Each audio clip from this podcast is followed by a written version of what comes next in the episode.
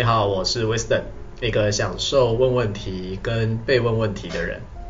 因为好问题总是帮助我更了解我自己。欢迎你来到我想问问题，在每一集的对话当中，打动你的问题有哪些呢？相信你会找到属于你自己的答案。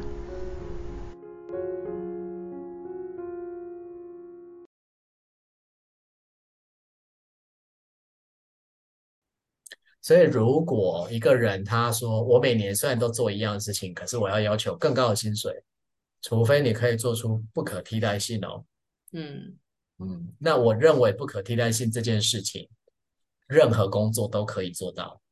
你说最简单，总机呀、啊，现在已经几乎很少有那种真人总机的状态。但总机可不可以做到不可替代性？当然可以，但是你有没有办法做到？嗯。嗯，我觉得其实是那个不可替代性能不能做出来？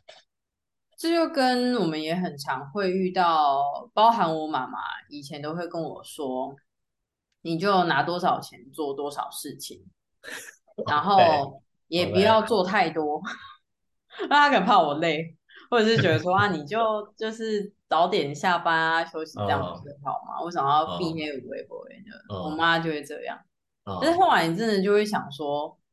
呃，如果我没有展现，就是如果我在我的工作的时候，我都是一直我拿多少钱做多少事情，其实真正亏的是我自己，嗯、因为其实任何在职场上的学习的经验都是公司付钱，然后他请你，他买了你的时间，嗯、所以你等于是完全都有被支付你的费用的情况之下，然后你还不用花钱去额外学习这个实战的经验。那、嗯、当如果我们今天衡量的基础点是。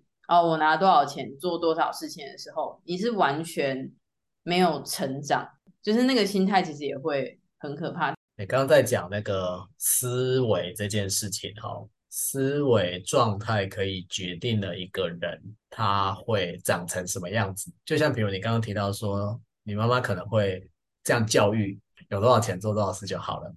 我相信可能很多我们在听的朋友，也许你的家庭也是这样教育的。我必须要说，当我们长大了之后，怎么分辨我们长大了？应该这样讲啊。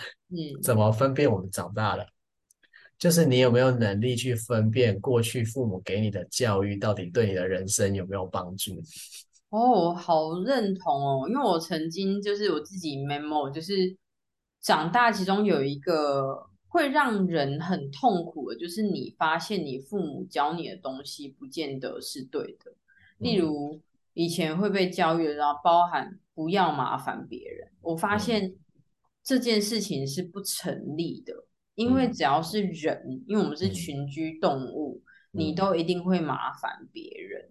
嗯，就你不可能不麻烦别人，你光买一个东西吃，也要别人的劳力或者是农夫栽种，然后它比较像是一种交换的一个过程。但如果你什么事情都是啊，这是我的事情，然后。我也不要麻烦别人，但是重点是你根本搞不清楚这件事情怎么去做，或者是说，嗯、呃，这件事情其实有更聪明的方式，公司其实有哪些资源，嗯、你前面你资讯都还没有很清楚的情况之下，然后你就自己单兵作战，嗯，嗯，就非常非常危险，然后嗯，会变得很雷，很雷是什么意思？很雷，很雷是什么意思？因为他会按照他自己的想象去做一件事情，哦、但是。哦因为其实，在组织里面，嗯，大家都会有各自手边的事情要做。那我们也、嗯、其他也不会知道说，哎，我这样子跟你讲完之后，你的资讯是否充足？你会不会有不懂的地方？嗯、因为其他人会不懂，哎，应该会没有办法理理解或猜到你不懂什么，嗯、你懂什么？嗯、这件事情不是别人可以读心术去产生的，嗯、所以他会仰赖于对方就是的回应。所以，如果说他今天就怀抱着就不要麻烦别人，他就会把他所有内心的话都往肚子里吞。嗯嗯，嗯那你只要一旦往肚子里吞，就会很可怕。或者是说，哎、嗯，这件事情其实可能在落地的时候做不到，可是你并没有跟你上面人说，哎，可能会做不到。然后，如果要做到的话，可能需要什么什么资源，嗯、但我可能现在没有。嗯、然后，或者说我需要做到的话，那我可能需要。就是公司要相对付出什么样的代价？就是公司也没有资讯，嗯、因为你是执行的人嘛。嗯，就等于说你也必须要让公司拉到你的视野去看你所看待的风景。嗯，可是当他只要有一句“不要麻烦别人”的时候，哇，死定了！就是，嗯，就是别双双方是没有办法互相交流的。没错，因为都怕麻烦对方。没错，没错。你讲到这个。让我联想到的就是，如果以我们刚刚讲的世界观的概念呢、啊，就这个人的世界观可能是比较常活在受害者的世界观。哦，对，其实我当初为什么想要就觉得，因为之前那个婕妤教练就有约我说，是不是要录 podcast？那个时候是要谈论有关嗯，算人生的意义的这个主题。嗯、那后来我就想说，哎，我觉得我最近可以来聊，就是因为。我上一次就是知道那个受害者，嗯、对，然后加害三角形，对，没错，对对对对。那个其实还蛮，就对我当下其实是还蛮震撼的，就是我开始会去检视我自己是不是存在在一个受害者的角色，或者是别人是不是把我变成加害人的角色。嗯那他是不是想要形塑自己是一个英雄的成分，嗯，拯救者的角色？嗯，然后我就会蛮明确的说，我没有要跟你玩这个游戏。嗯嗯，有一些人真的会耶，我觉得对，确实，我刚刚想到那个对案例，就是他会突然回过头来去说，哎，你是不是给我的可以什么什么？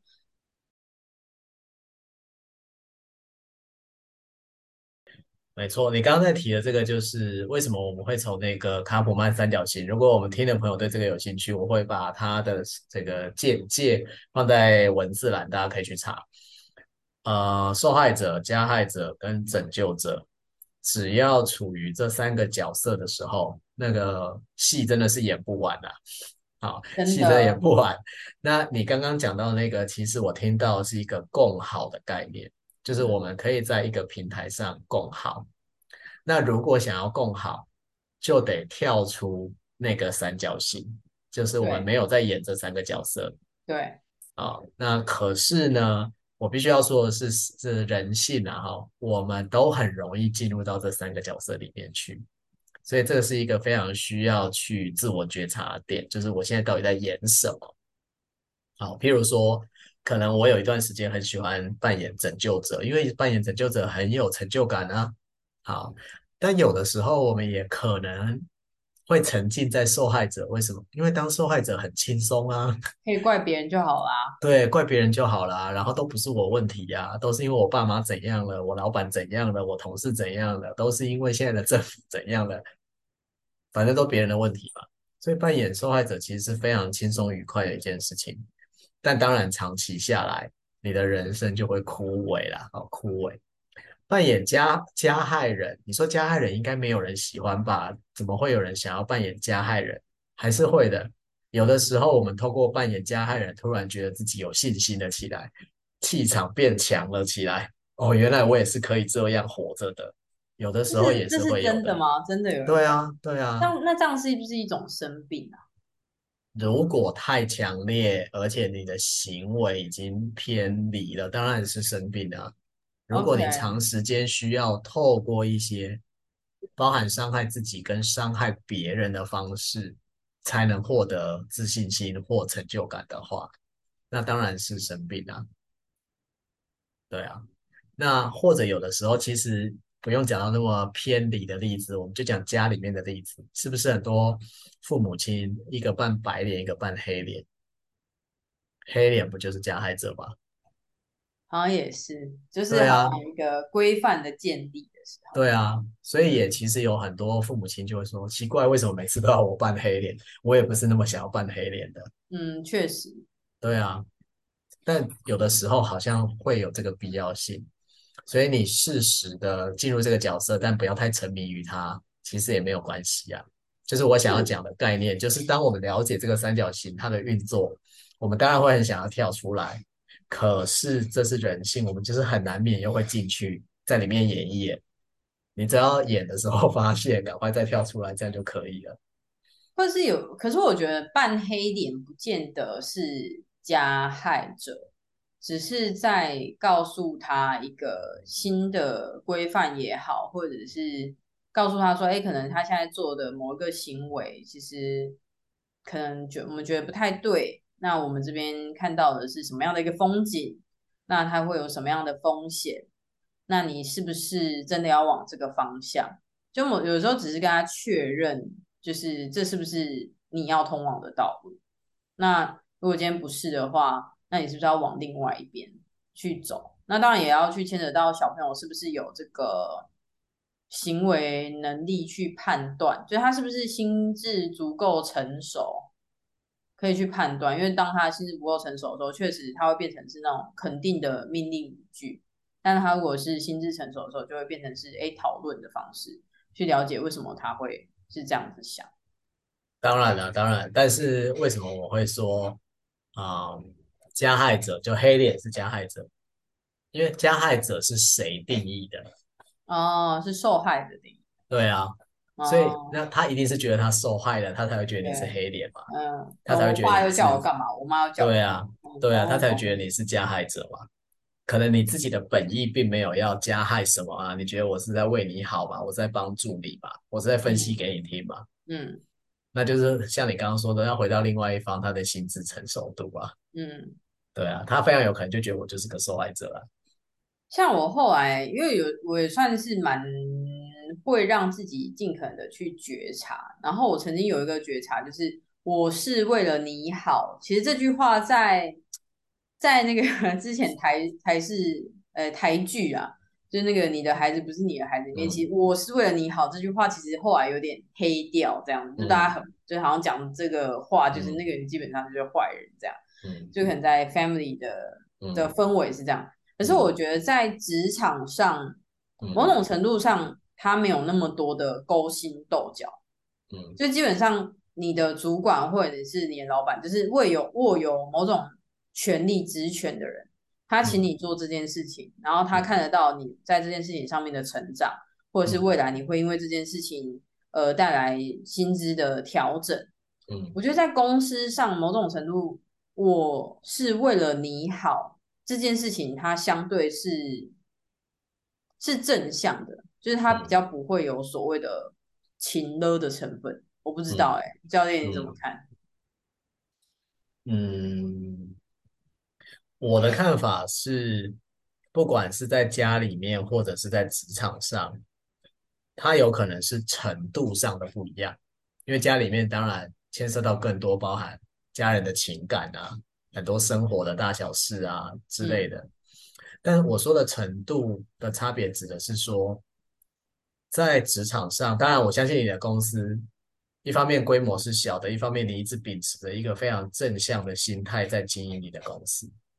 但是我们也不能否认，在有些公司里面，主管确实会勤了员工，你说一直压榨，然后并没有给他他相对的资源，这是一个；或另外一个是说，哎，我是为你好，我如果你可以去承担这个专案，将来你做不错，你可能会未来有什么前景，对不对？那如果你现在不做的话，你可能未来就没有机会啦，我也保不了你啦，或什么什么之类的，这也是有可能的嘛。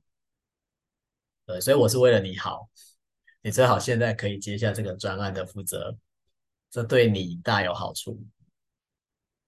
那你要怎么去判断这是不是情勒？对，因为情勒跟两个人之间的过去的经验啊、信任关系啊，什么都有关。所以我会觉得它只是程度上的差异。但是我想要讲的点是，到底要怎么解这件事情啊？就是说，我是为了你好，可是你并不觉得的这件事情，到底要怎么去解？其实这件事情的核心根源，从我的角度来看，只有一个，就是你我们前面有一段你讲到，两个人都活在自己的世界里。我是觉得我为你好，那是在我的世界里认为的好，可是我并不知道在你的世界里怎样叫好。有可能你世界里的好，跟我世界里的好完全不是同一件事，可是我并不清楚，或者我根本没有想要知道，我就是觉得我世界里的好最好，所以你就是要跟着我认为的好去走。情勒就是这样发生的嘛，就是我们两个在各自的世界，我们并不去理解彼此。我觉得在家里面，在职场上都是这个。嗯，好像可以比较了解。其实这也回到那个那个角色扮演的那个三角形一样。当初有很大的一个呃觉察，就是哎，原来我一直都让我自己好像扮演着某种拯救者的角色。你刚刚在讲的这个过程，就是我们刚刚说的，所以我开始从我自己的世界走出来，看到了一个跟别人共同的世界，这个就是共同目标啊！我就更知道我可以怎么去跟别人连接，而不是用我以为这样比较好的方式去互动。对，好，我我最后就要那个。稍微工商服务一下，因为慧君他们是做刮痧的哈，他们刮痧的讯息我也会放在文字来。但是我想要说，他刚刚提到你的心理状态其实会反映在你的痧的展现上面，那他们是这方面的专业，所以呢，我想要跟大家分享的就是身心一体这件事情是骗不了人的。好，所以如果呢，当然不是鼓励你一定要去刮痧，但是我们鼓励大家是随时关注你的身心健康。你的心的健康很重要，你的身的健康也很重要，这两者都是有相关的。没错，没错。好哦，非常谢谢慧君今天来到我们这边跟大家聊了这么多，相信后面还会有机会再继续跟你聊。